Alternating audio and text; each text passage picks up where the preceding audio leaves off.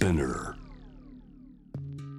グローバーがお送りしております。J-Wave ジェンダープラネットさあ続いては海外在住のコレスポンデントに現地の最新ニュースを届けてもらいます。News from Correspondent 今日は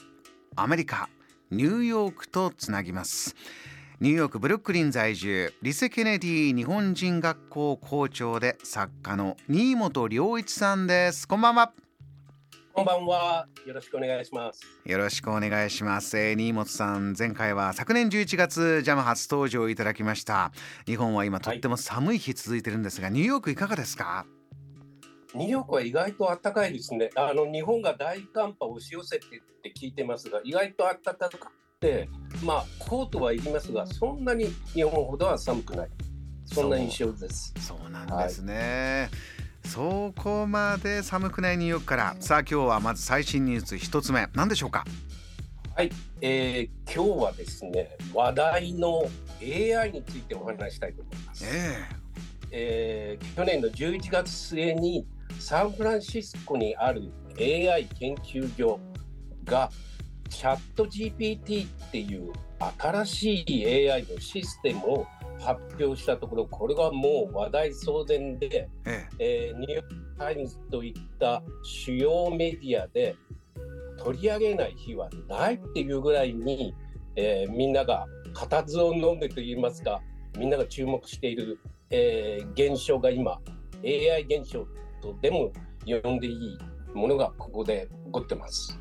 あのー、この AI についてはいろいろなニュースこの番組ですとねマニームーブメントでマイクロソフトが大変な金額を、えー、オープン AI 社、えー、こうチャットボットですかね AI が答えてくれるというようなあの技術があるようなところにやって、もうそういう、はい、まあ、時代がもう今始まってるよということでしたけれども荷本さんそちらいると毎日毎日ニュースになっているこの AI チャット GPT っていうのはどんなことをしてそれだけすごいぞってなってるんですか？もう実用化されてるそれにもう近いところにいると考えていいと思います。さすがにやっぱりアメリカは、まあ、あのコンピューター産業も主要な産業機関ですので、ええ、あのスピードがスピード感がありますね。例えば、はい、えー、犬の名前で何かいいアイディアないって言ったらすぐに教えてくれる。まあ今までだと、えー、検索エンジンをかけてそれで調べてってなるんですがあ例えばこういうのはどう？それかこういうのはどうって教えてくれる。なんかそういうまあ便利といえば便利なんですが人間の手間がかなり省ける、えー、そういう AI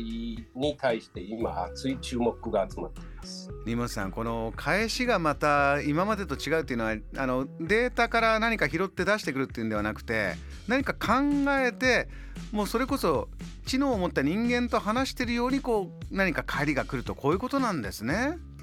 もうおっしゃる通りです。あの人工知能っていう日本語が当てられてますが、もうあたかも誰かそこに行って返してくれるコミュニケーションがやり取りが取れるっていうことを今現実として、えー、ここでは起こっている。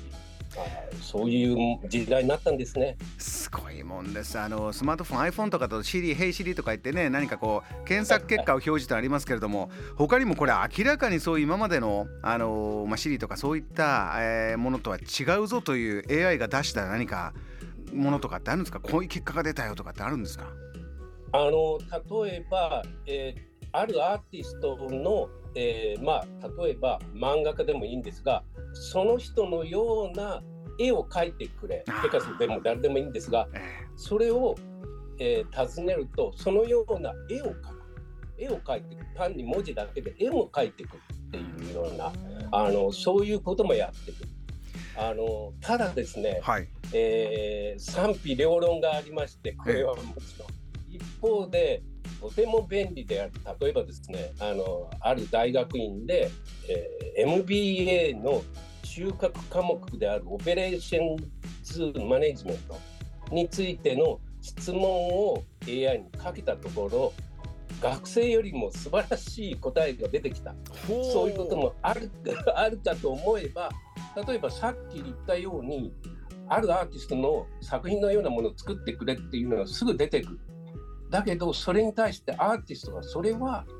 自分のものだから使ってもらっては困るって言って訴訟問題になってまあ黎明期ということもあって賛否両論の状態です。賛否両論の中それでもまあ日々のニュースというかどんどん続いていくというのがやはりアメリカ新本さんの、ね、今お話にちょっと出てきた。MBA だ経営学のこの修士のテストを学生より優秀の答え出すと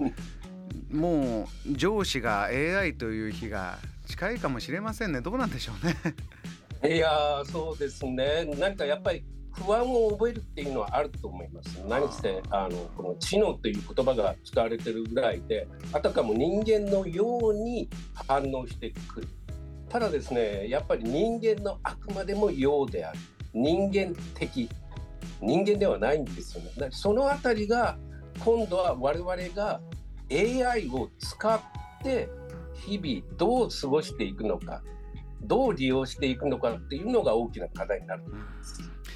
ニマさあのもう一つの最新ニュースも伺いたいんですがこちらは一転してこう人間が人間らしくとこういったニュースだそうですね。どんな話題でしょうか？はい、えーと、これはブルックリンにある高校生の社交クラブラッダイトクラブっていうのが最近できましてラッダイトって何かというと、えー、19世紀の初めにイギリスで機械破壊運動。ちょっとなんか怖いネーミングなんですが、まあ高校生がみんなで集まっていろいろ活動をする絵を描いたり読書をするディスカッションをする。ただこの子どもたちはスマートフォンは一切使わない、ソーシャルメディアは SNS は一切使わない。そういう子どもたち新たに運動を起こそうとしている。もう、えー、スマートフォンはいらない SNN はいらない。そういう世界に自分たちはいたい。そんなことを表明しています。今さあのこの話題この番組であの朝日新聞デジタルの伊藤大地さんがこう、まあ、記事ニュースの記事をもとにこういうのがあるんだよというのを教えていただいたのが2週間前ぐらいにあったんですけどその時はまだまだあの、数十人10人20人という、まあ、小さいその高校生のグループが、まあ、SNS 疲れかいろんな背景は想像できるんだけれどもとにかく自分たちはスマホを使わないとガラケーなんだという通話だけでいいんだとあの伺ったんですがこれはそちらに実際暮らしてるとこの動きは広がってますか？どうですか？そうですね。今の高校生のグループグローバーさんおっしゃったようにガラケーを実際に使ってるんですがあのそれ以外でも私の周りでも、まあ、20代30代ちょっと手前の人でも SNS には自分は参加していない、まあ、スマートフォンは持っているけど SNS 疲れというかあるパターン。自分と同じような考えを持ってる人趣味が同じような人たちとは別に新しいものを探しているパターンから脱したい。なんかそういうことを考えている若い世代っていうのが出てきていると私は思います。これは一つひょっとすると先ほどの AI と、えー、同じ方向で言えば新しい生活を見つけたいんだ。新しい時代をというところに若者たちの動きがあるのかもしれません。わかりました。荷物さんぜひあのまたそちらニューヨークからいろんなお話を伺いたいと思います。お忙しい中お話ありがとうございましたありがとうございます。ニューヨークブルックリンから新本良一さんに伺いました。JAM The Planet